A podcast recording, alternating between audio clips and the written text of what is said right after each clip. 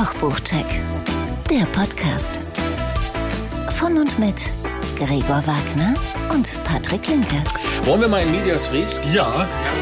So. Ich habe übrigens ähm, gerade einen Newsletter bekommen von einem, äh, von diesem äh, Küchen, ähm, Ist das noch off-record oder Küchenrein. on-record? Nee, ist alles, äh, du, off oder on, ist auch egal. Wir sind doch, Nein. sind wir nicht im on? Äh, Nein, wir sind nicht im On. Warum nicht? Nein, also, Achso, du hast noch gar nicht aufgenommen. doch, ich nehme schon auf. Achso, du nimmst doch auf. Ja, hallo Patrick. Hallo Gregor. Na? Die, diese Firma, die, äh, wo wir hier das Podcast hier Ding aufnehmen, die uns dafür bezahlen, dass wir das hier machen, die nehmen das auf. Ne? Ja, genau. Ja. Genau. Ja, ja, machen das. Nur, dass wir mal drüber gesprochen haben. Nein, ich habe einen, einen Newsletter bekommen von so einem Kücheneinrichtungsgedöns ähm, mit den Küchentrends ähm, 2023. Ja, Mhm. Das wollte ich dir heute mal sagen. Also, erster Küchentrend 2023 ist Dampfbackofen. ach Gott. Hm? Ach Gott. Hast du? Nee, habe Nee, ich nicht. nicht, ich kenne aber eine Menge Leute, die das haben. Ja, und nicht benutzen. Nicht benutzen, genau. Sieht aber gut aus, wenn du so ein Doppelding hast in der Ja, Küche. und ne? dann machen die irgendwelche Kurse mit von, von Milo oder wem auch immer oder Mhm. von Liebherr oder so und dann sind die ganz begeistert, was alles geht Mhm. und benutzen es danach nicht. Oder doch, oder ich weiß nicht. Ich habe einen Dam- Dampfgarer für den Herd. Guck. Das geht auch. Du hast ja auch eine, eine Tartatin-Form. Ja. Das ist auch, die habe ich heute, die habe ich heute auch zum ersten Mal äh, gesehen. Ja. Die stand da. Ja. Du machst für Freunde Tartata. Ja, für gute Freunde. Für gute Freunde. Ich, für mich hast du noch keine Tartata gemacht in deiner Tartform. Nein, also der nächste Küchentrend ist, war dunkle Küchen, sind also auch 2023. Da haben wir beide Glück gehabt, oder? Da haben wir Glück gehabt. Gott du- sei Dank, du sonst müsste ich wieder umplanen. Ich überleg du, mal. ja. du Mhm. und ich. Und jetzt, was ich nicht wusste, wie das heißt, Down-Air-Systeme. Kannst du dir natürlich denken, was Down-Air-Systeme sind, ne? Nein. Nicht? Weißt du Niederdruck. Nicht? Nein, Down-Air. Runterluft, ne? Ja. So, also nicht Abluft nach oben, sondern Ach so, Down-Air-Systeme. äh, so, sind Abluft. auch in 2000, also die Abluft nach unten in diesen. Die sind aber teilweise sehr anstrengend, ne? Weil A, sind sie sehr, sehr laut. Ja, und der gesamte Bereich unter, der, unter dem Herd ist dann nicht Mhm. Am verwendbar. ja, genau, richtig. da ist da eine Ja, ja. Kiste drin. Und das Tolle ist, ich kenne wahnsinnig viele Firmen, die das alle hochloben. Also das sind die Firmen, die es auch verkaufen. Ja. Und ich kenne wahnsinnig viele Köche, auch Sterneköche, die sagen, das ist der größte. Okay. Weil sie sagen, also das ist äh, Quatsch. Also das ist gegen die Physik und das funktioniert auch nicht, weil es spritzt und fattelt dann doch alles nach oben und Okay. zur Seite und überhaupt. Na gut, dann hab, haben wir beide alles, Alles richtig, gemacht, gemacht, oder? So Außer viel- den Dampfgarer, den haben wir noch nicht. Aber ich habe einen für den Herd, wie Ja, gesagt. ich habe keinen Dampfgarer. Gut. Das ist okay. Also, ich wollte eigentlich auch, damit äh, können wir jetzt schließen mit den Küchentrends Ja. 23, die haben wir dann auch. Und dann können wir ja sagen, dass wir zusammen äh, leidenschaftliche Hobbyköche sind. Das ist dass so, ja. einer von uns passionierter Kochbuchsammler ist und der Mag andere von uns der bessere Koch. Ja. Gut, das, was es noch zu beweisen gelte. So ist es. Und wir stellen euch in jeder Folge zwei Kochbücher vor und unterhalten uns im Anschluss mit Menschen, die mit Kochbüchern zu tun haben, in welcher Rolle auch immer. Ja. Heute bei uns zu Gast, wir freuen uns sehr, Andreas Wiedmann. Wird dem einen oder anderen nichts sagen, weil er unterm Radar läuft, weil er keiner von diesen vielen Fernsehköchen ist, aber er hat einen Stern, ist ein Sternekoch. Wir haben uns mit ihm unterhalten und das ist ein, ein sehr, sehr schönes Buch. Dazu gleich mehr. Aber zuerst kommt dein Buch. Du Ja. hast erstmal dein Buch ja, vorzustellen. erstmal hier der Jingle, ne? Der Jingle. Bitte, Regie ab. Check 1. Gott, wir sind so neu modern. Ja. Nee, so, so Post. ah, Ach, wir sind einfach toll. So, ich Ja. habe ein Buch mitgebracht. Toll, das sag mal. Äh, Rezepte, die begeistern, Mm. äh, heißt es. Mhm. Ne? Die, die eine Untertitel ist Rezepte, die begeistern. Mhm. Der zweite Untertitel drin im, im Innencover ist Kreativ kochen mit Fusion Twist. Fusion Twist. Fusion Twist, Oh, ja, wow. genau. Äh, und zwar geht es um Metzger von Isabel Frasch. Okay. Ja, Whatever. Whatever. Der Metzger von Isabel Lage. Weil ich hab's jetzt nicht Easter. ver- Easter Belfrage. Isabel Frasch. Easter. Oh, ist Easter. Wir wurden mit, mit X Easter? geschrieben. Ah, nee, es ist, äh, ist, Sie sagen selber, sie kommt aus London, ist Londonerin, Okay. Ah. Sie sagen, äh, ich habe es recherchiert, Easter. Easter. Es gibt, es, es, es hat eine mexikanische Bedeutung. Mhm. Ihr Großvater, komme ich gleich noch zu, ist in Mexiko und Mhm. ihre Eltern haben sich beim Großvater kennengelernt. Mhm. Und äh, Da war sie natürlich noch nicht, äh, war er noch nicht ihr Großvater. Das war bevor er zum Großvater ich wurde. verstehe das schon ganz gut. Da war sie noch Joghurt. Am ja. Rhone, am, am Fuße eines äh, Vulkans, Mhm. äh, jetzt frag mich mal, wie der wirklich heißt, äh, ist da kurz oder Beitle oder so. Gott, Gott, Gott, lass mal So, und äh, So. sie ist nach diesem Vulkan benannt. Ah, sehr schön. Deswegen der Vorname, also, aber sie sagt selber, sie heißt Esther Belfrage. Gut, also haben wir es am Ende mit mexikanischer Küche zu tun. Na, wart mal ab. Okay. Wenn du dich recht erinnerst, ne, hieß ja die zweite Unterzeile, wie hieß sie? Kreativ kochen kochen. mit Fusion Twist. Fusion Twist. So. ich möchte schon, dass du ein bisschen aufpasst, was ich hier sage. Twist. Das ist so wie bodenständig. Okay, Ähm, weltoffen. ja. Ja. Metzger. Metzger. Erstmal zur Autorin. Mhm. Die ist vielleicht auch noch nicht so jeder Mann, jeder Frau ein Begriff. Ist eine junge, stylische Londonerin, äh, nur 91 geboren, als zweite Tochter einer brasilianischen Mutter und eines englischen Vaters. Der Vater war Master of Wine und als solcher Spezialist für italienische Weine. So verbrachte äh, die kleine Esther ihre Kindheit in der Toskana, welches sie immer noch als ihre emotionale Heimat betrachtet und sie auch äh, früh kulinarisch prägte. Lebte später aber auch in Brasilien, im Heimatland ihrer Mutter und äh, Teile ihrer Familie ist, wie ich gerade sagte, Großvater sind in Mexiko, wo sie sich auch öfter aufhält. Und ähm, das sind auch so ihre drei kulinarischen Heimaten. Brasilien, Mexiko, Italien.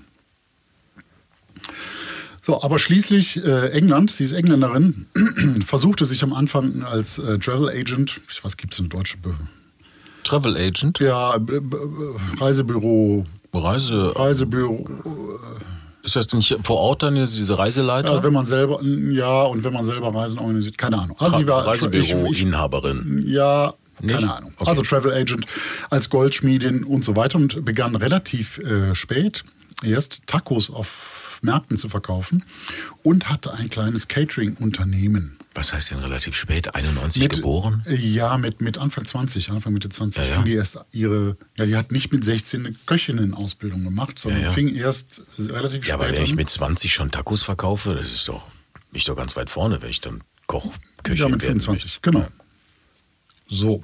Also ich habe mit 20 keine Tacos verkauft. Nee, das stimmt. Glaube ich auch. Das Mhm. sieht man dir auch an. Ähm, Was- was- ja. um dann neue Erfahrungen zu sammeln, hat sie sich einen äh, Job gesucht Mhm. in Restaurants. Sie wollte dann mal dann doch wissen, wie so richtig kochen geht. Und landete bei Jota Motolengi Ach, in guck. Nopi. So. Um dann nach ihrer Nopi-Zeit für fünf Jahre in Ottolengis Test Kitchen zu arbeiten. Mm, War dann tatsächlich auch neben ihm Co-Autorin des Bestseller-Kochbuchs Flavor. Das ist jetzt drei Jahre alt, vier Jahre alt, sowas. Hm. Auch ein ganz gutes Buch, eine Gemüseküche. Da war sie schon tatsächlich Co-Autorin. Also, das ist eine sehr äh, junge, stylische, kreative und kamerasichere Person. Und da glaube ich auch, dass da noch ein bisschen was von ihr in Zukunft zu sehen und zu hören sein wird. Also die ist, äh, wenn man die ein bisschen googelt, die hat noch keinen Wikipedia-Eintrag, aber es gibt schon das eine oder andere Video, auch mit Otto Lengi zusammen und so. Das äh, macht die schon ganz gut. Also das macht die nicht schon mal ganz gut, das macht die einfach sehr Ja, gut. ja. Sehr cool vor der Kamera. Aber jetzt ihr erstes eigenes Buch. Auch das kommt erstmal sehr stylisch, bunt und kreativ daher. Das Cover hier äh, orange, pink, gold. So eine ähm, Grafik, in der Chili und Limetten in einen Mörser fallen. Sehr auffällig und äh, wie ich finde, auffällig gelungen auch. Gefällt mir sehr gut. Innen auch extrem ansprechendes Layout mm, und wirklich ganz großartige Fotos. Mir ist so aufgefallen, sagen wir das eigentlich jedes Mal bei jedem Buch, dass wir die Fotos großartig finden. Nein, das sagen wir nicht. Nein. Ich hatte so das gibt, Gefühl. ich, ich kann dir jetzt zwei, also ich, wir haben gut, zwei Mann. Bücher gehabt, wo die Fotos furchtbar waren. Okay. Also was wir nicht mehr sehen wollen, sind doch diese Instagram, wo über dort diese Ja. Krümmelkacke da überall rumsitzt. Also ne? diese Fotos sind extrem schick. Ja, das ist Von Yuki Sugiura. Ist auch ein bisschen, äh, das ganze Styling ist ein bisschen ähnlich zu Flavor. Das wird ja der ein oder andere äh, kennen, auch von der Bildsprache. Aber das hier ist noch ein bisschen klarer, die Gerichte noch näher rangeholt, die Farben was poppiger. Gefällt mir sehr, sehr gut. Und da gibt es auch mal Doppelseiten mit Fotos. Und da gibt es zum Beispiel auch so Dinger wie, das ist das Gericht einmal äh, angerichtet. Auf der nächsten Seite sieht man den leeren Teller und so. Das ist ganz nett gemacht. Das ist alles jetzt auch ohne erkennbare Struktur, nicht immer so äh, links Rezept, rechts Foto und so, mhm. sondern ähm, alles so ein bisschen wilder, aber alles mit grafischem Sinn und Verstand. Gefällt mir sehr gut.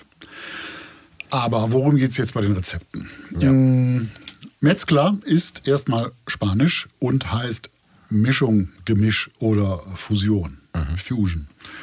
Und darum geht es auch hier. Ähm, das ist eine Fusion von Istabel Frages kulinarischen Kernländern, Italien, Brasilien, Mexiko, mhm. ich gerade schon gesagt habe. Und jetzt kommt der Twist.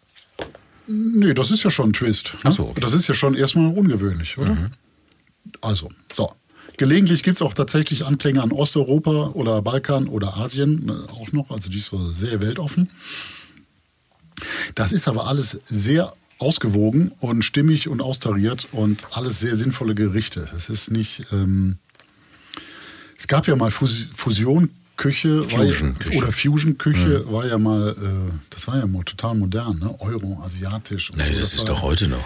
Das ja, ist ja nee, heute das war mal so, so vor, äh, vor der Molekularküche war das mal so ein Megatrend kurz. Da gab es jedes Restaurant musste irgendwie asiatisch. Ach, das ist doch heute noch so, dass wenn, ja? wenn ein Koch sich naja, nicht festlegt.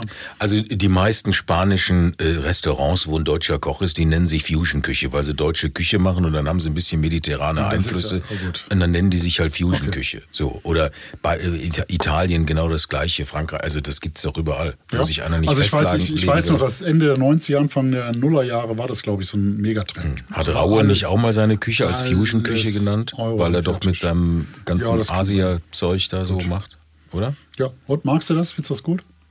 Ich mag Raue nicht. Okay. Aber das ist. Das ist also ich, Nein, ich meine prinzipiell. Ich mag ihn, ich mag ihn immer, er ist immer so laut. Aber das ist. Also Fusion-Küche ist mir eigentlich egal. Also, okay. ja, also, wie man die Küche nennt, ist mir erstmal egal. Gut. Ich muss gucken, was dem Teller ist. Ja. So. Gut, dann gucken wir mal, was hier dem Teller ist. Ja, gut, ja. aber du hast so einiges gekocht. Ja. ja. Also insgesamt sind das äh, jetzt mal zur, zur Struktur. Äh, das sind äh, rund 100 Rezepte, mhm. aufgeteilt in für jeden Tag. Das ist aber viel, ne? viele Rezepte. Ja, entertaining ja. und zu guter Letzt, das sind die Desserts. Mhm. Wobei die ersten beiden, äh, also für jeden Tag und entertaining, die haben nochmal eine Unterteilung in vegetarisch, in Fisch und in Fleisch und die Desserts haben nochmal eine Unterteilung in im Handumdrehen und Showstopper. Showstopper? Ja. Showstopper, kennst du das, der Begriff? Das ist, Nein, das, das kommt, äh, ich glaube, aus den 20er Jahren, aus, ich glaube, am häufigsten beim Musical. Das ist, wenn, wenn der Szenenapplaus so groß war, dass die Show unterbrochen werden musste. Ach, verrückt. Ja. Okay, das kenne ich nicht. Den okay. Ausdruck, der Ausdruck ist mir nicht geläufig. Gut. Also das sind außergewöhnlich gute Desserts, oder wie? Das sind einfach äh, im Handumdrehen sind sehr leichte und die ja. Showstopper sind alle aufwendiger. Okay. Ja. Äh, übrigens, 60 äh, Prozent der Gerichte sind vegetarisch, prinzipiell. Mhm. So, also der überwiegende ähm, Teil ist vegetarisch, da ist auch äh, der Otto Lengi, glaube ich. Dann, mhm. äh, die Otto Lengi-Schule nicht unschuldig. Mhm. Und nochmal ähm, wegen im Handumdrehen oder für jeden Tag, da muss ich, gibst mir nochmal das Buch rüber. Ja, der, sicher. Du blätterst da Du, es ist ja dein Buch, ist ja nicht mein Buch, um Gottes Willen. Äh, hier, ich muss mal was vorlesen. Ja. Ähm, und zwar im Vorwort für, äh, für jeden Tag. Mhm. Da steht hier, ich möchte noch anmerken, dass keines dieser Rezepte in zehn Minuten mit nur einer Handvoll Zutaten fertig ist. Solche Rezepte sind absolut okay, glaubt mir, aber ich habe das Kochen oft so satt, dass es abends nur Dosenmakrele auf Toast gibt. Aber so ein Buch ist dieses hier nicht. Die Rezepte in diesem Kapitel sind für meine Verhältnisse schnell zubereitet, aber 10 Minuten Küche sind sie dennoch nicht. Es geht um spannende Zutaten und Techniken und ich hoffe, dass ihr das Buch ausgesucht habt, weil ihr auf der Suche nach etwas seid, das ein wenig anders ist. Mhm. Ich schrie Hurra, als ich das äh, ja, las. Du schriest Hurra? Ich schrie Hurra. Ach, verrückt. Mhm. Weil ich bin mir, ich bin etwas müde, ob der äh, Blitzrezepte? Blitzrezepte, 10 Minuten, mhm, äh, drei Zutaten. Mhm, und äh, mhm. das ist, äh, warum soll man denn nicht mal eine halbe Stunde da stehen? Also ich, das ist eher so meins. Ne? Das kann mhm. ja jeder Machen wir. Marc, es ist, äh, Ich habe mir, ich hab mir ja noch nie so ein Buch gekauft, diese Blitznummern da. Ja. Das ist, also, wir haben sie besprochen, aber meins ist es auch nicht. Das ist so, ich weiß nicht. Ja, jetzt, Zumal ich das ja, haben wir beim letzten Mal schon gehabt, zumal wir das ja hinterfragen, ob man, ob man da wirklich nur vier Zutaten, fünf, sechs, Ja, ja, genau. was, das ist manchmal so ein bisschen sehr gestelzt. so, wenn man äh, wirklich einen äh, 9-to-5-Job hat und äh, abends äh, so nach Hause kommt, dann ist das oft ganz nett, wenn man äh, wirklich statt einem belegten Brot sich äh, in zehn Minuten was kocht. Das, Ich finde ja schon Zwiebelschneiden hat etwas sehr Meditatives. Ja. Da kommt man schon runter von so einem Ja, Tag, ja. wenn man gearbeitet hat. Ja. Ja. Sollte sich jeder einfach mal eine Zwiebel nehmen und eine Zwiebel schneiden. und dann aufs Brot legen. Und dann aufs Brot legen. Und dann auch ein bisschen heulen. Einfach heulen. Nein, aber es ist ja so. Es ist so. Es ist so. Also, erstmal, die Philosophie gefiel mir also sehr gut. Und die Rezepte sind echt Knallerrezepte. Gut. Okay. Jetzt habe ich hier eine Menge rausgeschrieben. Was haben wir? Ein Steinpilz-Ragout mit Tagliatelle. Ähm, es gibt einen Tomatensalat mit Tahin, Ingwersoße, Chiliöl und Crumpet-Croutons. Hm, gerösteter roher Kohl, Tomaten, Zitrusdressing. Äh, was haben wir noch? Kochbananen, Maispuffer mit äh, Sriracha-Mayo. Kochbananen. Das ist die brasilianische Nummer dann. Zu den Wo hast du denn Zutaten, Kochbananen zu hergeholt? den Tu- Zutaten komme ich gleich. Okay. Äh, Flanksteak auf Tomaten mit Soja, Lumi, Ahornsirup, Butter. Äh, Pappardelle mit Chipotle Pancetta Soße äh, und Lammlachse mit Aiwa und Miso-Butter und, und, und Mango, Basilikum, Limetten, Mifeu und eine Miso-Karamell-Eisbombe etc. Hört sich alles etc. Bombe an. Etc. etc. Das ist alles eine extrem emotionale Küche. Aber wie ich äh, am Anfang schon gesagt habe, die ist sehr austariert und sehr ausgecheckt. Die Rezepte sind sehr gut beschrieben, die Reihenfolgen stimmen. Es ist äh, stimmig und auch sowas Einfaches wie jetzt zum Beispiel die, ähm, diese Tagliatelle mit Steinpilzen. Von den Arbeitsschritten macht sie schon ein paar Sachen anders und sehr genau und akkurat. Die sagt zwar, seid alle kreativ, Ja, ja. aber Kräuter werden zum Beispiel grammgenau angegeben, was ich mal ganz cool finde, dass da nicht steht, ein Viertel Bund äh, Minze. Damit kann man. Ja, vor allen Dingen, wenig- weil also wenn man Bund- keine Erfahrung hat, Ja, kann ja. man damit wenig anfangen. Das ist richtig. Vor allem jeder Bund ist anders Ja, ja, groß. genau, also wenn, genau. einem, wenn mir einer sagt, ein Bund Petersilie, kauft man Ja. im Handelshof ein Bund Petersilie, Ja, ja, das ist dann- ein Kilo. Ja, genau. So. Ja, genau. Und wenn ich davon ein Kilo reinschneide, dann schmeckt das nur noch ja. so. Dann ist es gut. Das ist, finde ich, Genau, richtig. Ja. da steht 5 Gramm. Ja. So, 5 Gramm äh, Minze. So, damit kann man ja was anfangen. Absolut. Und wenn man das mehr mag, macht man mehr rein. So, aber erstmal weiß man, was gemeint ist. Finde ich gut. Ähm, die Zutaten sind mitunter schwer zu bekommen. Mm, Da also rotes Palmöl benutzt sie oder Grumpets, das sind äh, englische Frühstücks-Pancakes, die sie als Fertigware benutzt, weil die daraus Croutons macht und andere Ja, ja. Sachen. Ähm, Maniok, Kochbanane, diverse Chilisorten, Lumis, das sind äh, schwarze äh, Limetten, Mhm. habe ich mir gerade bestellt. So, Okay. das Wo bestellst du schwarze Limetten? Also nur für alle unsere Zuhörer, die jetzt gerade nicht wissen, wo sie. Och, schwarze geht. Limetten. Das kann man googeln, da kommen, dann Ah, kommen okay. diverse Läden, wo man Okay. das tun kann. Und weißt du, ist das was anderes als normale Limetten? Ja, dann? mhm. Okay, die schmecken komplett Ja, die anders. sind auch getrocknet und äh, fermentiert. Und, Ah, okay. Genau. Die werden gemahlen zu Pulver. Guck mal. Genau. Finde ich spannend. Und sie nimmt Ghee aus, der, aus dem Glas und nicht aus der Dose. Steht hier. Ja. Das macht das, Das weiß ich nicht. Das ist ja ähm, ein bisschen bei dem Buch ist so auch die englische Herkunft, also so wie zum Beispiel die, die, die Grumpets, die sind ja äh, sehr englisch und auch das mit dem Ghee. Sie erwähnt, überall nimmt Ghee oder, oder Butter oder so, ähm, dass es auch Butterschmalz gibt und das gleiche ist wie Ghee, nur ein, ein Bruchteil kostet. Ähm, erwähnt sie nicht, vielleicht gibt es in England keinen Butterschmalz. Ja, ja. Weiß ich nicht. Äh, ist es teilweise, hat, hat man so englische Anklänge, aber ähm, Das sind Übersetzungsdinger. Das ist so. nein, das ist, äh, weiß ich nicht, vielleicht gibt es einfach keinen Butterschmalz. Und die indische Küche ist ja sehr stark vertreten, gerade in London. Ja, ja. Und äh, da wird wahrscheinlich Ghee auch nicht so teuer sein. Und wahrscheinlich heißt der Butterschmalz einfach Ghee und kostet da nichts. So. Mag ja auch sein. Ja. Na. So, also äh, Zutaten muss man googeln, muss man bereit sein, kann man nicht alles unbedingt beim Edeka, Hm. äh, Rewe, Aldi um die Ecke Hm. bekommen. Mm, Gerade Kochbananen. Ja. Also ich wüsste jetzt nicht, wo ich Kochbananen habe, ist ja egal. Ja, es gibt, in, es gibt ja äh, eine Menge afrikanische Ja. Läden. Jetzt in Köln, also Ja. in der Großstadt, ist man da manchmal gesegnet mit Spezialitätengeschäften. Ich glaube, da gibt es halt Kochbananen. Mhm. Ja. Ich habe erst Angst gehabt, ich habe erst Angst gehabt, ob das jetzt hier komplett mexikanische Küche ist. Nee. Ich muss ja ehrlicherweise Sei ohne sagen. Angst. Okay, sei ohne Angst. Ähm, mexikanisch, es gibt da so, so äh, Enchilada, äh, Canelonis und sowas. Es gibt ja so, ähm, Mhm. Ja, ja. aber so richtig mexikanisch Ist es nicht. Sie hat ein, Das ein, beruhigt riesen, mich ein ein Stück riesen weit. Mhm. Fable für verschiedene Chilisorten. Das wird aber auch immer sehr genau erklärt und auch da sagt sie, wenn du die nicht bekommst, nimm halt andere. Ja, wenn klar. dir die zu scharf sind, nimm halt mildere und so weiter. Aber sie erklärt viel zu Chili. Mhm. So. Also, Fazit. Ja, Grandiose Gestaltung. ja, Charm- sehr schön. ja. Charmant und humorvoll geschrieben. Da bin Ja. ich jetzt gar nicht drauf eingegangen, auf Vorwort und so. Das ist aber echt ganz, ganz nett geschrieben. Mhm. Das kann man ganz gut lesen. Wie ich finde, großartige kreative Rezepte. Wohl eher für ein bisschen Kocherfahrener, ne? die auch auf der Suche nach etwas Neuem sind. Kocherfahrenere. Ja, Menschen. So heißt es. Ja, Ja, so heißt es. Für wohl etwas kocherfahrenere Kocherfahrenere Menschen, Menschen. Die äh, ein bisschen auf der Suche nach was Neuem sind und sich nicht durch etwas aufwendigere Produktbeschaffung abschrecken lassen. Das hat tatsächlich, äh, das könnte einer meiner Lieblingsbücher werden. Lieblingsbücher Ach, guck. Ja, hm.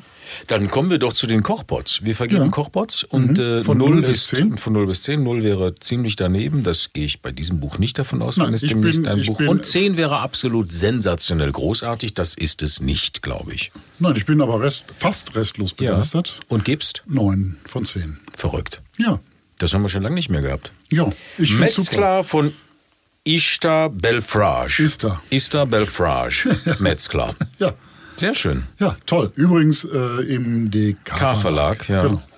Überall zu bekommen. Das finde ich großartig. Ja, super Buch. Dann gucke ich mir das auch mal an. Komm, Wenn du das sagst. Ja, lass das hier. Ja. Ja, ich, ich lasse es hier. Ich nehme es nicht mit. Ich kauf's mir doch selber, Mensch. Ja, sehr schön. So, Tadalibim, Papong. So, wir haben ja äh, eine Kategorie, eine, ja, ein Schnellkochpot. ein Schnellkochbot. Ja, ich würde auch gleich einen raushauen. Der Schnellkochpott. Der Schnellkochpot Ja. kommt heute überraschenderweise, ist gerade rausgekommen, gerade neu erschienen, ähm, äh, das, der zweite Band von Danny und Roland Trettel, Kochen zu zweit. Ja, Okay. Ist etwas größer als das andere, bisschen dicker. Mhm. Ähm, das erste war auch Kochen zu zweit. Unsere Rezepte und Genuss, Genussrezepte, jetzt hier unsere Rezepte für noch mehr Genuss. Ähm, Dani ist auch wieder überall dabei, also seine Frau Mhm. auf allen Fotos.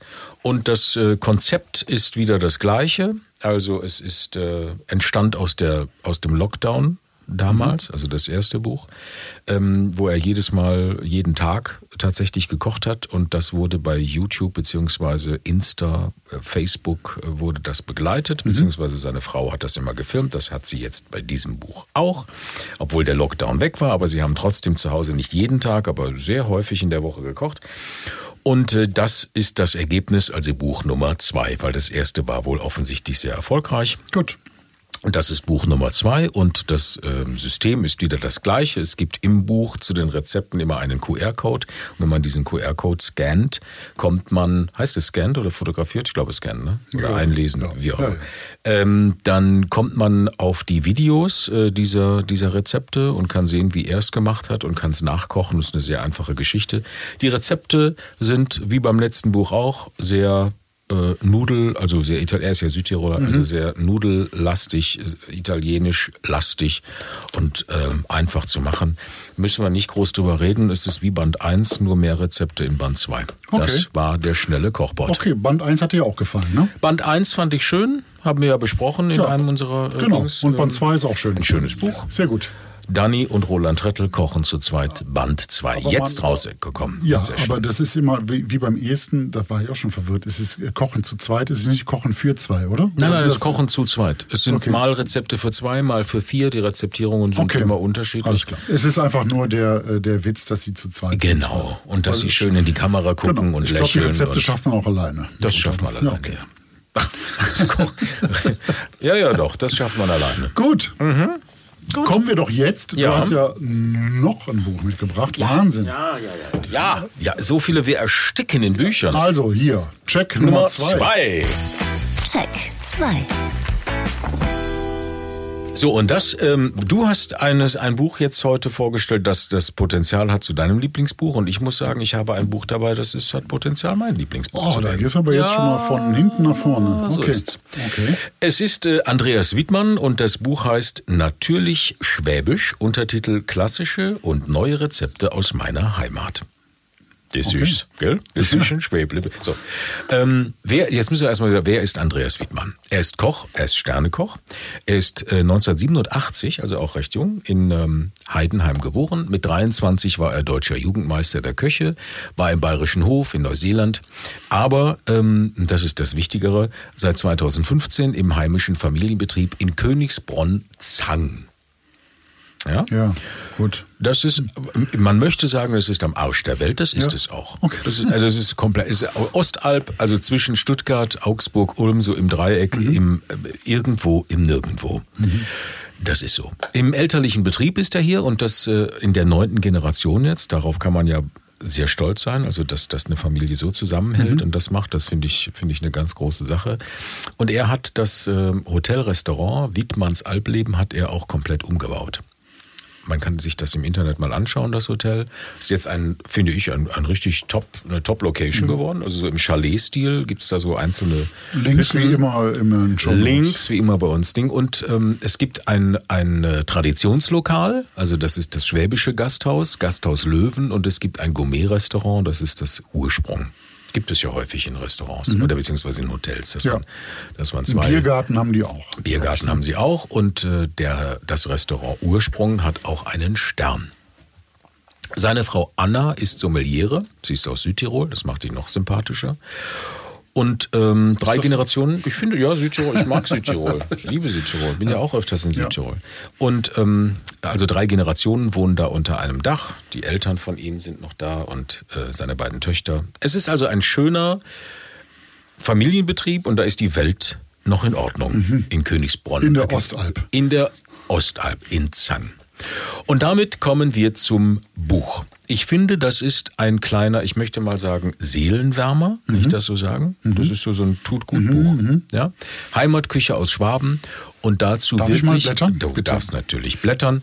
Und dazu wirklich schöne Geschichten von den ähm, ganzen Lieferanten, die auch zum Teil zu Freunden geworden sind. Das finde ich in dem Buch sehr gelungen. Da ist also der Fischer drin, da ist der Schäfer drin, der Imker. Die Frau, die für das Restaurant die Teller kreiert hat aus Keramik. Am Schluss noch der Schnapsbrenner und so viele mehr. Ja, aber es ist schöne, schöne Geschichten. Und hinten im Buch, ich glaube, ganz hinten ist im, vor dem Glossar, 234, glaube ich, ist das, ähm, sind die auch nochmal aufgelistet. Das finde ich ganz schön, weil wenn man nämlich tatsächlich mal dahin fährt, was, jetzt, was sich anbietet, die Ostalpen mal für so ein Wochenende oder verlängertes Ja. Wochenende oder auch unter der Woche. Ja, ist das so?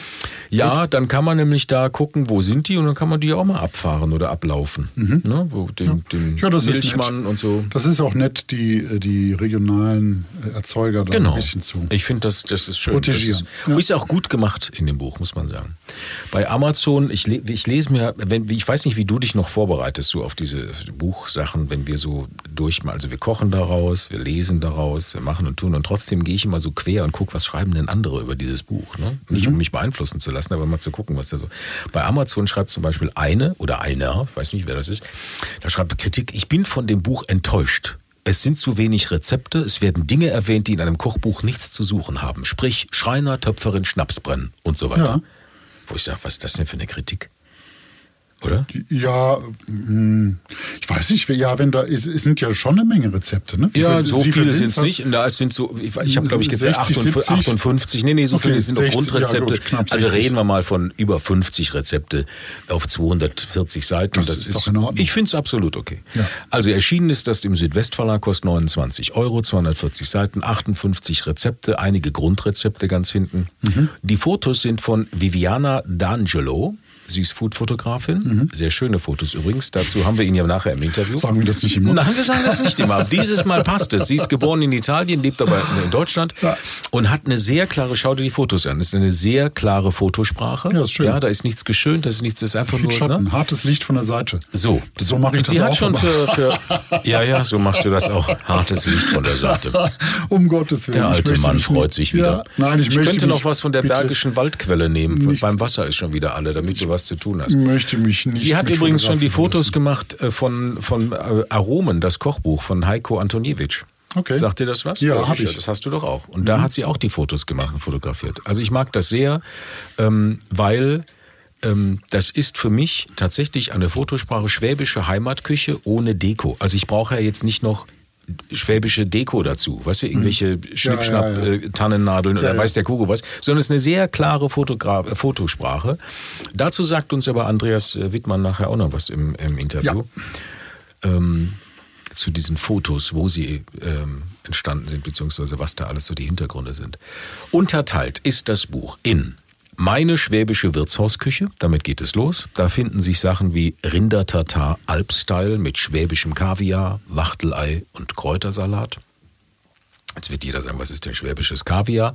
Das ist eingelegte Senfsaat, erklärt er auch hinten im Buch bei den Grundrezepten. Dann, äh, wie sag ich mal, schwäbische Festtagssuppe kennt man ja. Ne? Gepökelte Schweinsbäckle oder auch das gebackene Schweinskotelett mit Bratkartoffeln und Remouladensauce ist drin. Dann kommt ein Abend im Ursprung. Das ist dann die Sterneküche, die aber machbar ist. Also absolut machbar. Äh, Strammer Max vom Saibling, Osteiblamm mit Paprika und Dinkelino. Dinkelino kannte ich jetzt auch nicht. Kennst Nee, du auch nicht? nein. Ja. Ähm, das ist Dinkel, der ist angeschliffen, gedämpft, gewalzt, getrocknet und dann ist das wie Reis. Du benutzt ihn wie Reis. Kannst daraus ein Risotto machen. Das ist Dinkelino. Ist das ein Markenname oder ist das. Das, also wenn man das googelt, kommt das tatsächlich als Markenname. Dann kommt so. Dinkelino. okay, das ist Obwohl, also, also, eine äh, Marke wie.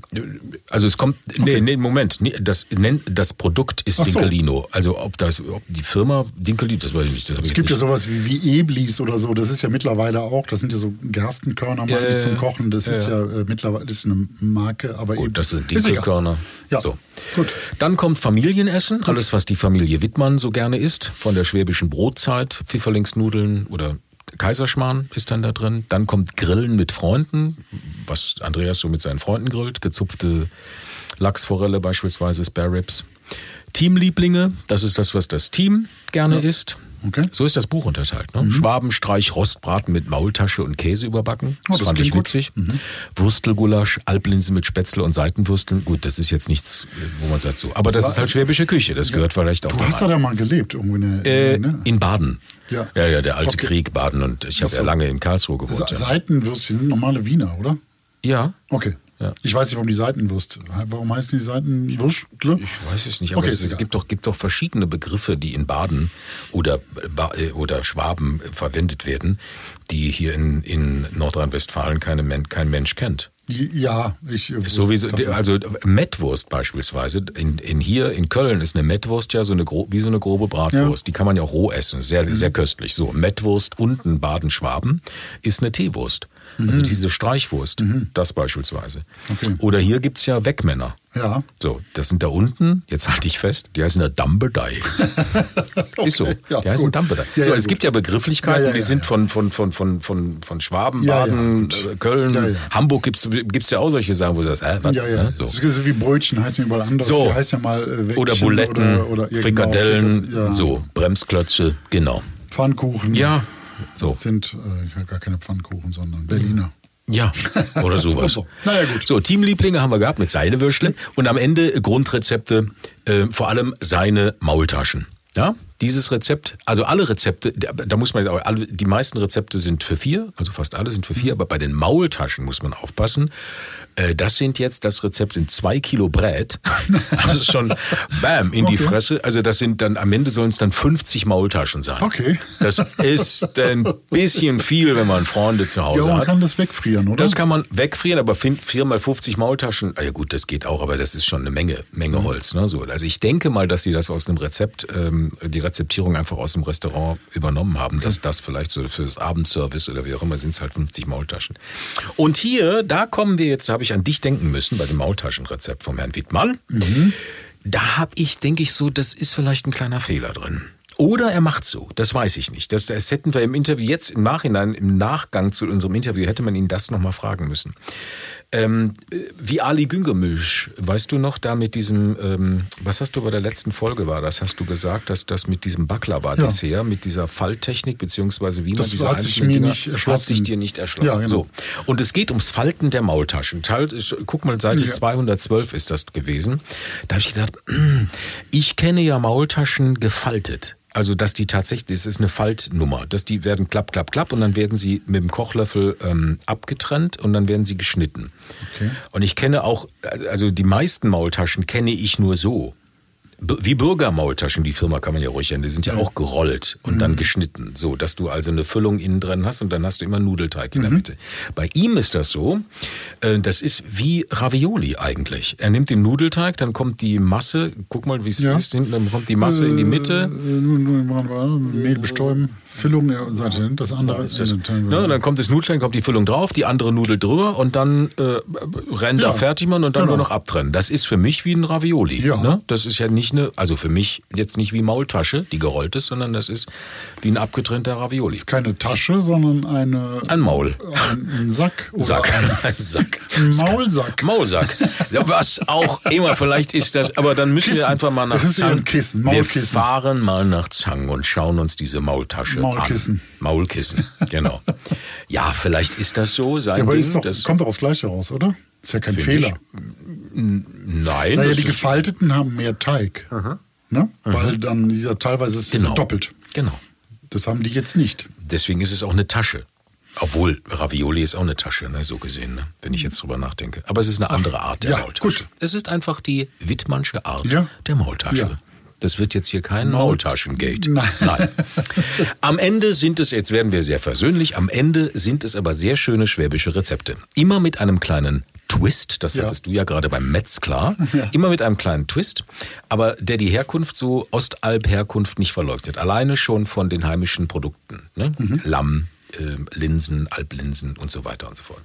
Die Zutaten sind alle leicht zu bekommen, die Rezeptierungen sind stimmig, passt immer auf eine Seite und ist begleitet von einem Foto, das wir sehr schön finden, beziehungsweise ich. Wir finden nicht alle Fotos schön.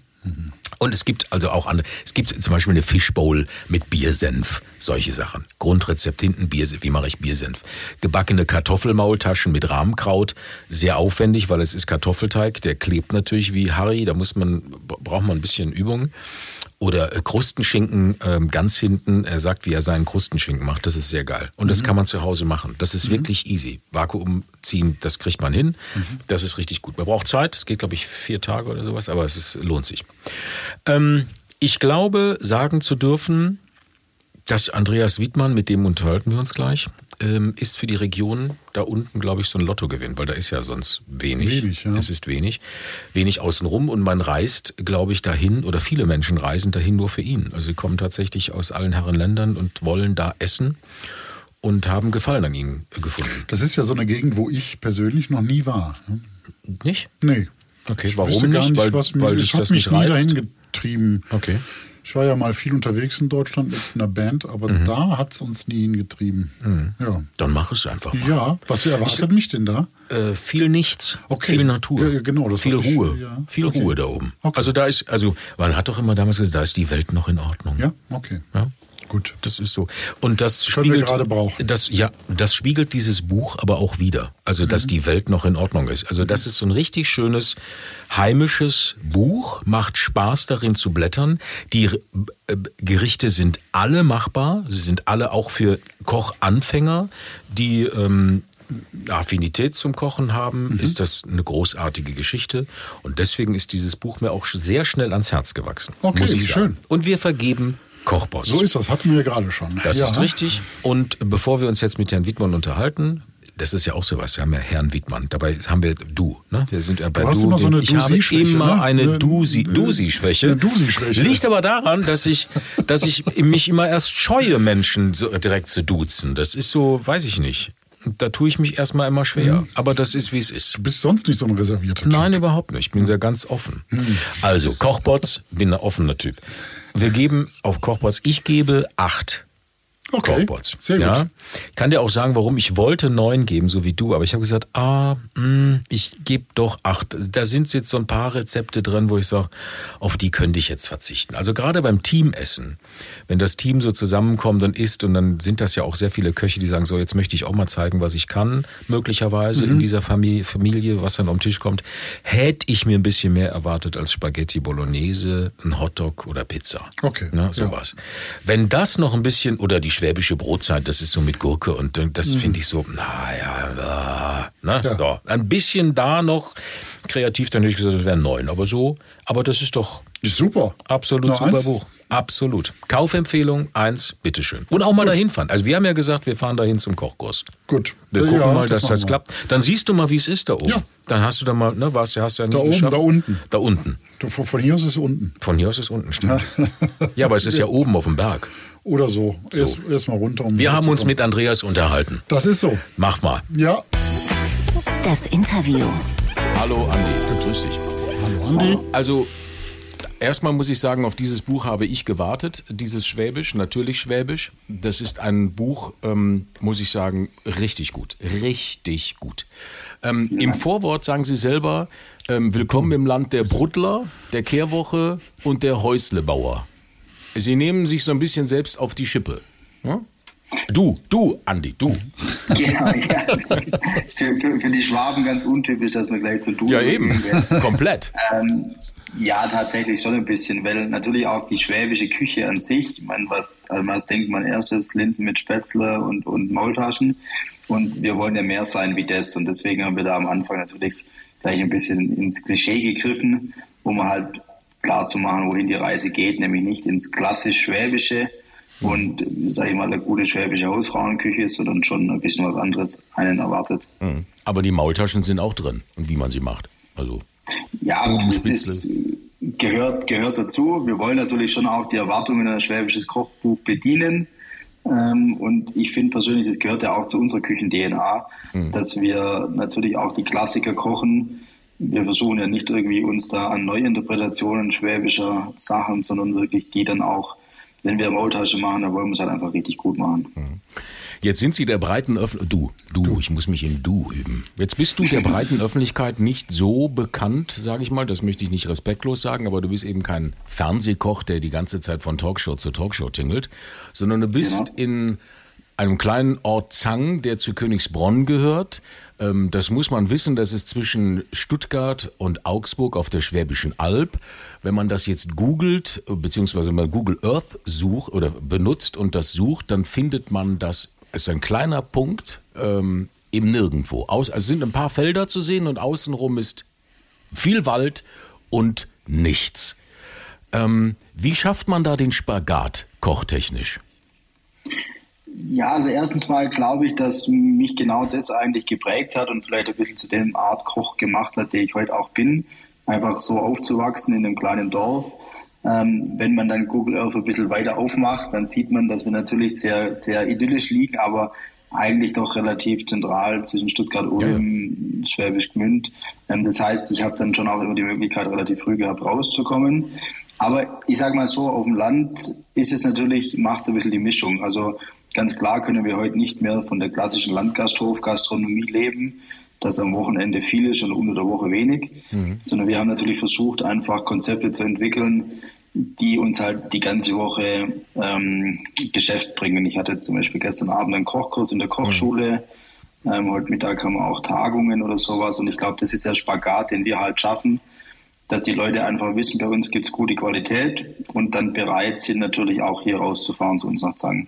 Äh, Du hast ja auch den ganzen Hof, ähm, ich glaube, das ist die neunte Generation, ne? Sind über 200 Jahre Ja. Tradition, ne? komplett Ja. umgebaut. Also es ist komplett modern geworden und ich habe beim Feinschmecker mal was gelesen, da hieß es, jetzt kommen die Leute zweieinhalb Stunden aus München gefahren, ähm, äh, und, um, um, um bei dir zu essen. Ne?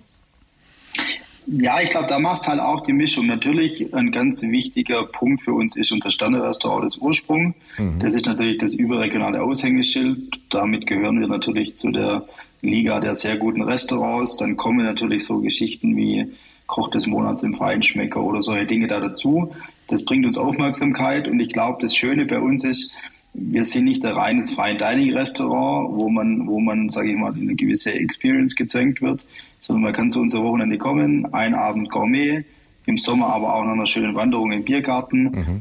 einfach so normal genießen. Und das schätzen sehr viele Gäste. Und man merkt ja auch, dass viele immer so wieder auf der Suche nach Neuigkeiten sind, nach diesen ähm, Neuentdeckungen sind. Und das sind wir vielleicht aktuell gerade für viele Mhm. Ähm, aufgrund natürlich des Gourmet-Restaurants, das sich immer weiter etabliert. Ja. Und auch wegen dem Kochbuch. Also ich muss auch sagen, ich bin auf Andreas Wiedmann aufmerksam geworden wegen dem Kochbuch. Ich habe vorher nichts davon gehört, beziehungsweise von Andreas Wiedmann nichts gehört. Und dann kam der Südwestverlag und hat uns bemustert mit diesem Buch und muss sagen, ich bin echt von den Socken. Aber ein, bevor wir ins Buch einsteigen, wollte ich noch eins ja. fragen. Es gibt immer wieder, das findet sich auch im Buch, es ist immer Alp. so und so. Du bezeichnest dich auch als Alp. Styler. Ähm, und man, es findet auf der Internetseite bei euch findet man auch ja. mal Alp. Wofür steht dieser Punkt oder ist das einfach nur Design gewesen? Ähm, nee, es war tatsächlich äh, eigentlich ein Zufall ein bisschen, weil wir ein Logo machen wollten. Also eigentlich hatten wir mal die Idee, das war damals mit unseren Chalets, mhm. die Landleben-Chalets zu nennen. Mhm. Das war so zu der Zeit, wo das dann alles mit Land relativ ja. in war und dann gibt es die Landlust und solche Sachen. Und dann habe ich gesagt, komm, wir sind von der Alp, lass uns Alp-Leben machen. Und dann ist ein Designentwurf draus geworden. Und dann haben wir aber festgestellt, dass wir gewisse Dinge nicht schützen lassen können, wie jetzt zum Beispiel Alp-Leben. Das ist ein Wort, das man nicht schützen mhm. lassen kann.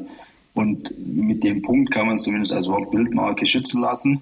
Dadurch haben wir dann auch diesen Punkt immer wieder jetzt eingefügt, um dann halt auch A, designmäßige Trennung zu haben und B, aber auch zum Beispiel das Wort Alp-Style ist eine geschützte Wortmarke von uns jetzt. Ähm, also das ist kein großes. Wir haben ja auch einen in unserem anderen Logo im Wiedmanns einen Rechtschreibfehler drin mit mhm. unserem Apostroph, der mittlerweile ja Kult ja. geworden ist. ähm, also manchmal haben wir da auch vielleicht gar nicht so arg drüber nachgedacht, was wir da tun. Was ist denn, um nochmal auf die Region zu kommen, das ist jetzt die Ostalb. Was ist, genau. denn, was ist denn kulinarisch jetzt das Besondere der Ostalb? Was hat die besonders zu bieten? Also sicherlich das Produkt-Highlight unserer Region ist das Ostalb Lamm. Das ist auch eine Initiative, die ist auch im Buch drin, mhm. ähm, weil wir eben, die Ostalb ist eigentlich eine sehr karge Landschaft, sehr, wir liegen ja auch relativ hoch, wir leben auf fast 700 Meter hier. Ähm, und wir haben, sind bekannt für die Wacholderheiden und wir haben wirklich noch klassische Hüte- und Wanderschäferei, die eben auch wirklich Naturschutz da betreibt. Und da ist das Projekt Ostalblamm, das es seit über zehn Jahren gibt, sicherlich sehr prägend für die Region. Bei uns gab es früher auch einen Schäferlauf immer. Also ich würde sagen, das Vorzeigeprodukt im Lebensmittelbereich für unsere Region ist das Ostalblamm. Der ist ja auch also, im Buch drin, ne? Da ist ja so ein, genau. ein, ein, Wanderschäfer, heißen die, ne? Die genau, richtig. Und das ist eben das Besondere im Vergleich zu vielen anderen Lämmern, die halt quasi wie auf dem Bauernhof ja mittlerweile gehalten werden. Das wirklich noch aktiver Naturschutz ist, Landschaftsschutz die ziehen jetzt quasi wieder in der Winterweide aktuell Richtung Remstal, Richtung Stuttgart und sind dann so das ganze Jahr mit einer Herde von 500, 600 Schafen wirklich hier auf der Alp unterwegs. 80 Kilometer am Tag habe ich gelesen. Ja, ja. also ich bin da mal dabei gewesen. Sportlich. Respekt, ja. Respekt. Ja. Das ist, äh, wenn, wenn man sich das Buch anguckt, das ist so ein bisschen, äh, wo wir es gerade vom Schäfer haben, das ist so ein bisschen heile Welt auch, ne? Also es ist ein bisschen Sehnsuchtsort da oben, dieses, dieses Zang. Da ist der Schäfer drin, es ist der Fischer drin, Sven Fischböck, es ist ähm, der Imker drin, die Häfnerin, wusste gar nicht, dass jemand, der mit der Keramik arbeitet, musste ich, die Häfnerin drin, ähm, die für dich im, im, im Ursprung im, im ähm, Gourmet-Restaurant genau. die Teller gemacht hat. Das ist alles heile Welt und alles eine kleine Familie. Das ist äh, dir auch wichtig, ne? Ja, also es ist natürlich wirklich so, dass wir hier halt miteinander versuchen, gewisse Dinge zu entwickeln. Wir sind natürlich nicht diese typische touristische Region, die alle schon kennen, wo mhm. alle schon mal waren, wo jeder hin will. Und ehrlicherweise, so bin ich auch ein bisschen aufgewachsen. Nicht in der heilen Welt immer, aber das ist einfach so eine Dorfgemeinschaft. Also das, das klingt schon sehr klischeehaft, ich weiß. Aber es ist halt wirklich so, dass ich halt bei uns auch jetzt als eigener Chef im Dorf weiß, wenn mir mal, ich sage jetzt mal, der Rasenmäher-Traktor kaputt geht, dann weiß ich, wen ich da anrufen kann. Oder wenn ich mal da, mir mal ein Beispiel, wir haben letztes Jahr privat gebaut, da habe ich einen Baum für unser Richtfest gebraucht, da weiß ich dann, wen ich anrufen kann. Und so ist es natürlich mit unseren Erzeugern auch. Wir profitieren voneinander, wir brauchen uns gegenseitig. Und das macht natürlich dann auch den gewissen Charme schon aus, diese Geschichten auch erzählen zu können. Ja. Mhm. Jetzt ist das Buch unterteilt in, ähm, was ich sehr gut finde, in die Wirtshausküche, Familienessen, Grillen mit Freunden, Teamlieblinge sind drin, also das, was das Personal wahrscheinlich gerne isst. Da sind so ein paar genau. erstaunliche Sachen drin, eine Maultasche mit, mit überbacken mit Käse und, und einem Rinder äh, äh, Ding, großartig. Grundrezepte und dann eben auch ein Abend im Ursprung. Das ist ja das äh, Gourmet-Ding. Nicht viel, es ist von allem etwas drin, was ich groß, großartig finde, aber ähm, wie, wie und, und es wird immer wieder gesagt, Sie versuchen ähm, ähm, die Basis der schwäbischen Küche so ein bisschen weiterzuentwickeln. Verraten Sie doch mal, wie und was Sie da weiterentwickeln. Also Du, Andi. du, das ist Wahnsinn. Ich krieg das irgendwie, das ist so drin. Ich habe jahrelang in Karlsruhe gewohnt, das ist ja Baden und Schwaben. Dieses, das brauchen wir jetzt nicht äh, ausdiskutieren, aber da genau. war das immer, wenn einer kommt, ja, sag ruhig du, das geht, geht dir nicht so einfach über die Lippen, wenn du da gewohnt hast. Das funktioniert ja. nicht. Also, Andi. Ja. Also, ähm, zurück zur Frage. Es ist so, dass ich glaube, ich ein bisschen vielleicht die Gabe habe, so äh, Geschmäcker, ähm, auch Erinnerungen an Geschmack relativ gut zu transportieren. Und für mich halt ganz viele wirklich auch Erinnerungen aus der Kindheit, ähm, was ich halt mit der Alp, mit meiner Heimat verbinde, vielleicht auf den Teller transportieren kann. Und mir ist es immer sehr wichtig, dass wir eben Dinge nicht verfälschen. Also auch als junger Koch, als ganz junger Koch habe ich mal versucht, so die Maultasche 2.0 oder sowas zu machen. Und da bin ich eigentlich komplett weggekommen davon, weil ich halt finde, lieber dann die Maultasche so zu perfektionieren, von den Inhaltsstoffen, vom Teig, von allem, dass sie richtig gut wird. Und das ist das, was wir versuchen. Und dann definiert sich mich, für mich eigentlich eine regionale Küche über die Produkte, also nicht über, über klassische Rezepte. Und wir haben ja auch teilweise wirklich Techniken, Einflüsse, asiatische Einflüsse wie unsere mhm. Miso oder wie ja. die Linsen Shoyu. Aber das ist vielleicht unser Alp-Style, dass wir uns diesen Dingen nicht verschließen, aber natürlich immer im regionalen Kontext. Also wir, wir kaufen dann halt nicht die Sojasauce und machen damit dann ein schwäbisches Rahmen, sondern wir machen uns die selber oder lassen uns die machen. Oh, es ähm, gibt auch eine Bowl. Es gibt auch eine schwäbische Bowl im Buch. Genau, genau. Das ist ja auch, also wie gesagt, solche Sachen gibt es bei uns, aber ja. wir versuchen dann wirklich die, die Grundzutaten oder die Zutaten immer regional zu beziehen und zum Beispiel diese Linsen, ähm, die Alplinsensoße, genau die Alplinsensoße. Mhm. Da verwenden wir zum Beispiel die zweite Klasse Linsen unseres Biobauers, weil der Linsensoße ist relativ wurscht, wie die ausschauen, die Linsen ähm, die er so eigentlich nicht verkaufen kann, weil die quasi nicht in die Norm der Alblinse passen. Mhm. Und dadurch haben wir natürlich jetzt ein Produkt entwickelt, wo wir große Mengen produzieren können. Er bekommt seinen, sage ich mal, zweite Wahlartikel weg und wir haben ein tolles Produkt für die Küche. Mhm. Und das ist eigentlich eher mein Antrieb, wirklich zu versuchen, regionale Produkte dann vielleicht in einem modernen Gewand oder auch mit mal ganz spannenden Techniken weiterzuentwickeln. Aber auf der anderen Seite halt auch immer diese ganz klassischen Geschmacksbilder richtig gut zu machen einfach. Also ich mag einfach sehr gute schwäbische Küche ja, auch. Ja. Es ist deftig. Also das Buch ist ja. deftig. Also es geht, ja. es, wird, es ist hier, also nichts für Anfänger, möchte ich mal sagen. Also ja. äh, nicht, ich meine das jetzt nicht in Bezug auf Kochen, aber das ist jetzt schon eine deftige, richtig deftige Küche. Sie sagen ja selber, es ist immer, und du sagst ja selber, es ist immer mit Butter und und ne, es ist immer schön geschmackig. So.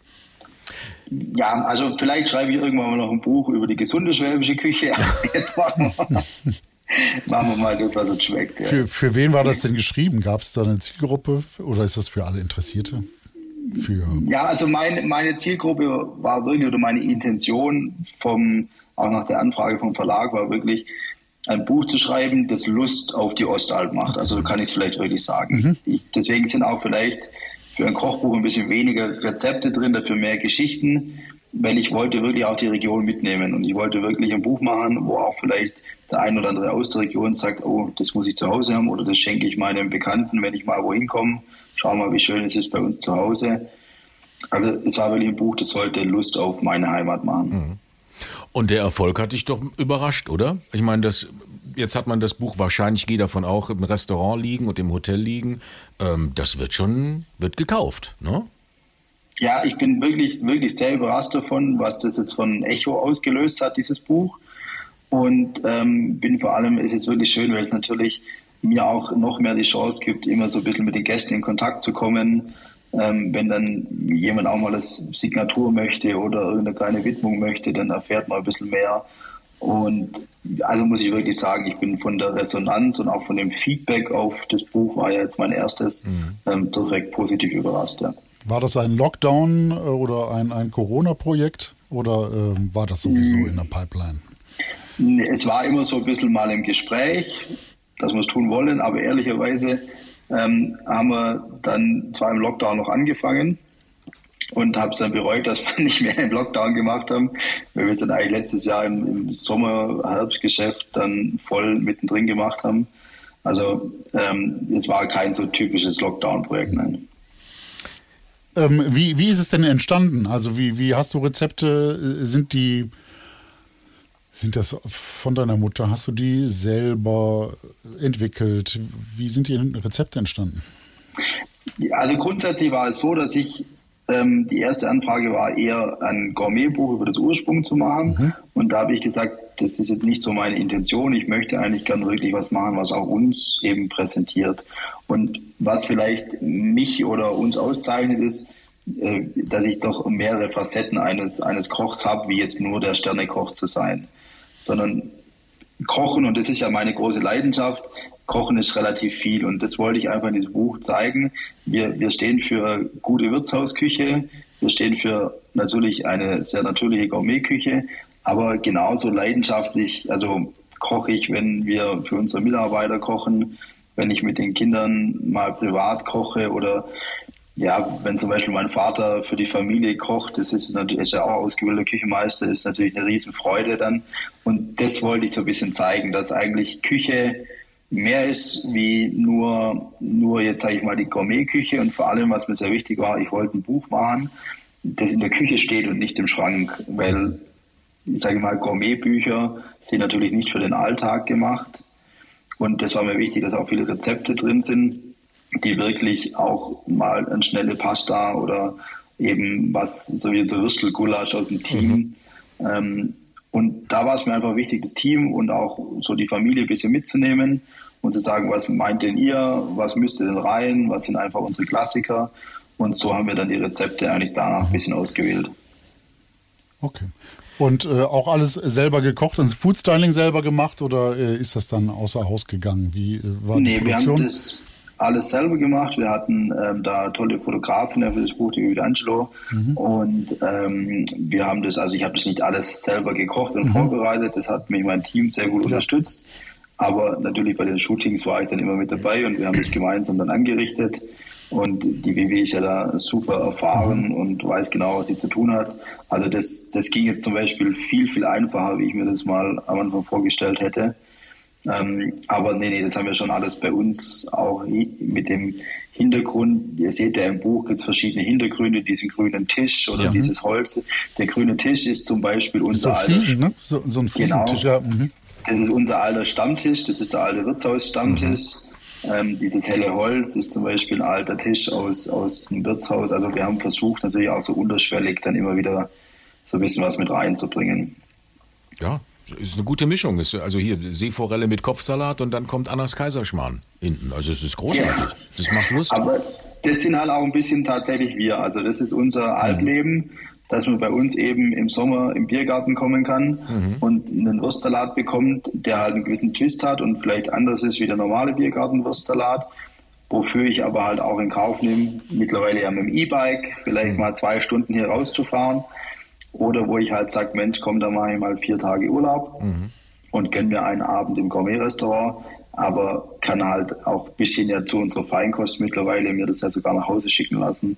Aber halt immer mit diesem Qualitätsgedanken. Jetzt weiß man, was man in Schwaben bekommt. Also es ist deftige Küche. Aber trotzdem verschließt ihr euch nicht den Trends. Haben wir ja gerade eben gesagt. Also nicht nur E-Bike, sondern ähm, ja. ähm, ähm, äh, Asiasoße, Miso, äh, das mhm. Ganze. Aber was ist mit dem eigentlichen Trend gerade? Ich meine, ich weiß, wenn ich nach Schwaben gehe, muss ich jetzt nicht unbedingt äh, Gemüseküche, aber was ist mit diesem Trend vegetarisch? Immer weniger Fleisch. Wie geht ihr damit um? Oder begegnet ihr dem mit der Nachhaltigkeit, dass ihr sagt, na, wir wissen, wo das alles herkommt? Ja, es ist schon, also es geht in beide Richtungen. Ähm, es gibt tatsächlich auch bei uns Überlegungen, wie wir die schwäbische Küche ins Vegetarische bringen können. Mhm. Ja, da, tatsächlich. Also ich meine, klar, Wirtshausküche, damit impliziert jeder Fleisch, Braten, Soße. Aber da machen wir uns schon Gedanken drüber, weil ich glaube, dass das einfach in Zukunft richtig gutes Fleisch, vielleicht in den nächsten 10, 15 Jahren, ein absolutes Luxusprodukt werden wird. Also ein, ein Rostbraten aus mhm. einem heimischen Rind, das wird ein Luxusprodukt werden. Und dem versuchen wir in zwei Bereiche ähm, eben, ja, sage ich mal, entgegenzukommen, dass wir wirklich uns mit der vegetarischen Küche mehr beschäftigen. Auch im, im Gourmet-Bereich arbeiten wir sehr, sehr gemüselastig mittlerweile. Mhm. Und das Zweite ist aber natürlich schon, dass wir versuchen wollen, für einen nachhaltigen Fleischkonsum zu werben. Also wir machen ja im Gourmet-Bereich zu 100 Prozent Ganztierverarbeitung. Das heißt, wir gehen wirklich zu den Erzeugern, ähm, überlegen uns, wie können wir das machen. Wir haben ja Kooperation zur Zucht eben des Limburger Weideochsen wieder. Wir haben jetzt eine neue Kooperation mit Vertragsbauern für Schweinezucht, mit Freilandschweinen. Und da versuchen wir eher wirklich so aufs Produkt einzuwirken, dass wir sagen, wir machen Ganztierverarbeitung bei uns. Wir kaufen die Wurst nicht separat und den Rücken separat, sondern wir schlachten Tiere. Mhm. Davon wird unsere Wurst gemacht und ähm, werben da wirklich für, für einen nachhaltigen Fleischkonsum. Mhm. Aber uns ist auch bewusst, dass in Zukunft sicherlich das weniger werden wird und wir versuchen auch so Step by Step ähm, aus der Tradition heraus das zu machen. Und ich kann heute sagen, wahrscheinlich wird es in zehn Jahren auch bei uns das nicht mehr Standard sein, dass es einen Rostbraten immer auf der Speisekarte gibt. Mhm. Andreas Wittmann ist Koch und hat jetzt sein erstes Kochbuch rausgebracht. Ähm, wo hast du dich inspirieren lassen? Hast du selber, sammelst du vielleicht selber Kochbücher? Ähm, ich habe sehr viele Kochbücher, ich bin aber allerdings nicht so diese klassische Kochbuchwelt, so muss ich ehrlich sagen. Ich mhm. bereue es manchmal immer wieder, wenn ich ein schönes dann in der Hand habe. Ähm, ich habe mich inspirieren lassen, tatsächlich dadurch, dass ich natürlich in der Zeit mir mehrere Kochbücher angeschaut habe, auch ja ein paar befreundete Kollegen und Kolleginnen habe, die in letzter Zeit auch Kochbücher geschrieben haben. Mhm. Aber im Endeffekt bin ich wirklich hergegangen und habe gemeinsam auch mit meinem Team und meiner Familie gesagt, was würden wir uns eigentlich wünschen oder mhm. was, was sollte so ein Kochbuch, ähm, was wollen wir rüberbringen, was ist uns wichtig, mhm. ähm, unsere Geschichte, diese regionale Geschichte rüberzubringen. Und ich persönlich finde halt wirklich, oder hatte jetzt bei dem Buch den Anspruch, dass dann die Leute kommen und sagen, Mensch, das habe ich nachgekocht, das war ein cooler Tipp, das steht bei mir in der Küche. Ähm, und natürlich war der andere Anspruch schon auch zu sagen, vielleicht so ein schwäbisches Kochbuch zu machen, wo man dann irgendwann mal sagt, Mensch, wenn es um schwäbische Küche geht, die modern und gut sein soll, dann sollte man das Buch im Schrank haben. Gibt es denn außer diesem noch, äh, gibt es Lieblingskochbücher? Hast du ein Lieblingskochbuch, einen Tipp, ein irgendwas, was du empfehlen kannst, willst, was dir besonders viel bedeutet? Ja, ist also so ganz viele Jahre war für mich das, das mit das beste Kochbuch, das Eleven Medicine Park Kochbuch von Dan Hum, ähm, weil es einer der wenigen oder einer der krassesten Gourmetbücher war, die auch wirklich funktioniert haben. Also wenn man da mal was in diesem Buch probiert hat, hat es auch wirklich funktioniert. Ähm, ist ja nicht bei allen Kochbüchern so. Dann persönlich finde ich ein wunderschönes Buch, das ähm, Kochbuch, also nicht das Neue, sondern dieses Alpine Cuisine vom Andreas Döllerer, mhm. ähm, weil es eben auch diese, diese Weiterentwicklung eines quasi Familienbetriebs bis hin zu dieser alpinen Küche wirklich zeigt. Mein aktuelles Lieblingsbuch ist, weil ich einfach das Restaurant unglaublich beeindruckend finde, ist Franzen in Stockholm. Mhm. Ähm, wir waren dort und das war für mich wirklich so, ja, hat, also hat mich unglaublich nachhaltig beeindruckt. Ähm, ich weiß, es ist ja für viele gerade ein unglaublich angesagtes Restaurant, ja. für mich völlig zu Recht. Und ähm, habe das Glück, ähm, Freunde in Schweden zu haben, die mir dann relativ am Anfang dieses Kochbuch besorgt haben.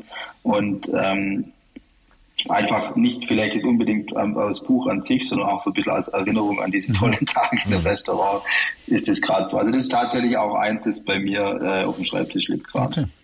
Aber das animiert nicht für die heimische schwäbische Küche, oder? Dass du jetzt ähm, durch den Wald ziehst, ziehst und äh, Fichtennadeln, ich weiß nicht, Fichtennadel wäre ja noch harmlos, aber irgendwelche, Ja, ja. ich weiß nicht, was man alles findet auf dem Waldboden. Dass das dann in die Küche einfließt, oder? Nee, das sind wir, also es gab ja natürlich, es gab schon eine Zeit, wo junge Köche sehr, ich sag, sag jetzt mal Noma geprägt waren, diese, diese radikale skandinavische Küche. Ähm, so eine Zeit hatte ich schon auch, ähm, aber irgendwie habe ich das nicht so, ich habe nicht so richtig hingebracht. Da habe ich gedacht, komme ich wieder mit klassischen Sachen. Natürlich, nee, also wir haben jetzt zum Beispiel gerade ein, ein Vordessert im Gourmet-Bereich, da benutzen wir ähm, Wacholderlaub, ähm, also geröstetes Wacholderlaub, solche Sachen. Oder wir haben auch schon mal mit Moos gekocht oder so. Aber auch da ist es so, ich muss natürlich immer versuchen, den Spagat hinzubekommen, dass jemand unsere Küche auch wirklich noch versteht, der jetzt vielleicht nicht super im Fine Dining unterwegs ist. Weil wir haben auch oft einfach Gäste, und das finde ich wunderschön, die kommen am Wochenende auf die Alp und hören halt, oh, da gibt es ein Sterne-Restaurant. Und die möchte ich einfach auch glücklich machen, weil die sind bei uns auch im Gasthaus und überall. Und es soll nicht zu extrem werden. Also ich möchte keine Küche machen, die man vorher erklären muss. Wie wird das überhaupt von den Dorfbewohnern angenommen? Gehen die da mit? Äh, oder sind die eher im Biergarten zu finden? Der Schwab. Was macht der Schwab? Natürlich, natürlich ist es so, dass jetzt unser Gourmet-Restaurant, wir könnten jetzt nicht nur von der Region leben oder aus Ja. dem Dorf, natürlich nicht, das ist ganz klar. Ich muss ehrlich sagen, es hat sich in den letzten Jahren, glaube ich, wieder ein bisschen gewandelt. Natürlich, wir sind ein großes Unternehmen mittlerweile, wir haben, wir haben uns da weiterentwickelt. Da gibt es sicherlich auch den einen oder anderen, dem das jetzt nicht so passt und, und dann kommen wir auch schnell zu dem Thema Neid so ein bisschen, ja. Aber dann kam wirklich bei uns Corona und wir haben in Corona versucht, auch wirklich teilweise wirklich einfach der richtige Dorfwirt zu sein. Also wir haben, ähm, wir haben sehr viel Takeaway angeboten für die Leute am Ort. Wir haben auch das, glaube ich, preislich sehr human gemacht. Wir hatten zum Beispiel mit der AWO örtlich hier eine Kooperation, die dann eben ältere Menschen im Ort quasi mit unserem Essen versorgt hat und haben auch für gemeinnützige Zwecke ein bisschen was gemacht und so. Und ich glaube, das hat also auch in vielen Gesprächen nachhaltig dann wieder Eindruck auch in der Region gemacht, dass wir eben nicht, oder ich nicht der abgehobene Sternekoch bin, sondern dass ich wirklich auch weiß, wo ich herkomme. Und mittlerweile ist es, oder ja, ist es einfach eine tolle Mischung. Wir haben sehr viele Gäste, natürlich bevorzugt im Gasthaus und im Sommer im Biergarten wirklich. Wir sind ein Dorf, wo auch sehr viele junge Familien hinziehen und haben auch den Rückhalt aus unserer Gemeinde. Also wir haben da ein sehr gutes Verhältnis. Ähm, wir sind natürlich ein gewisses Aushängeschild. Und wenn man Königsbronn googelt, dann kommt man doch relativ schnell auf uns. Ja, und wir haben es natürlich auf die Landkarte, auf die Landkarte gebracht. Und aber ja, also das ist, glaube ich, alles gut und das war auch immer mir wichtig, das sieht man, glaube ich, auch in dem Buch, dass bei aller Weiterentwicklung, bei allem Zukunft ich nicht irgendwie verleugnen möchte, wo ich herkomme, Ja. wo ich aufgewachsen bin. Und diese, dieses Wirtshaus, das wird auch immer, das ist so ein Pfeiler, der ist bei uns reingerammt und das wird auch so bleiben. Ja, also da, da, da rütteln wir auch gar nicht groß dran. Ja, das ist so in diesem Buch. Also da möchte ich auch wirklich sagen, das ist sehr, sehr gut gelungen. Es hat mir sehr, sehr viel Spaß gemacht. Und dass da Liebe drin steckt, das ist nicht nur mit den Beschreibungen, mit den Bildern und mit diesen Texten, das ist, es ist wirklich großartig. Und es findet sich in so Kleinigkeiten wie, dass man eben nicht sagt, das sind Grießklöße, sondern es sind Grießklößle und es sind keine Pfannekuchen, das sind Flädle. Gell? Das ist so, Andi, gell? Ja, ja, das ist Hallo, genau, das, kann man nicht leugnen da. Das, Das das kann man, kann man, ja, Das seine ist ja Herkunft. schwierig, wenn man es dann lesen muss, Ja. sondern wir, wir schwätzen ja das schon anders. Ist natürlich auch sehr witzig, Ähm, wenn, wenn das passiert ab und zu mal, wenn ich mich mit Gästen irgendwie auf dem Hof unterhalte oder an der Straße und dann kommt eben vielleicht ein älterer Dorfbewohner vorbei oder so und ich kann dann schon relativ schnell in den Dialekt wechseln Hm. und kann dann auch richtig Schwäbisch schwätzen und das ist dann natürlich auch immer relativ witzig. Ja. Ja, ja, klar. Super. Natürlich Schwäbisch. Danke. Es war ein sehr schönes Gespräch heute Mittag. Vielen Dank. Wir sind schon am Ende. Wir sind schon am Ende. Ja. Und weiterhin, weiterhin viel Erfolg mit dem Buch. Und vielleicht sehen wir uns mal zum Kochkurs. Das ist ja jetzt nicht so weit weg von Köln. Also, das kann man ja mal machen für ein Wochenende. Jederzeit, Okay. jederzeit gerne Super. schönen Kochkurs oder mal bei uns im Ursprung. Ich würde mich freuen.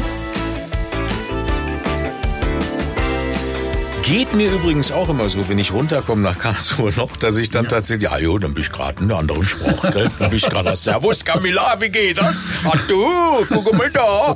Geht mir genauso. Habe Okay. ja jahrelang da gewohnt. Ja. Mir sagt man immer nach, naja, du redest nicht so wie die, natürlich nicht. Ich komme ja aus Norddeutschland, das ist dann irgendwie so Wie, du kommst aus respektlos. Norddeutschland? Naja, aus, aus, aus Das stimmt doch gar nicht.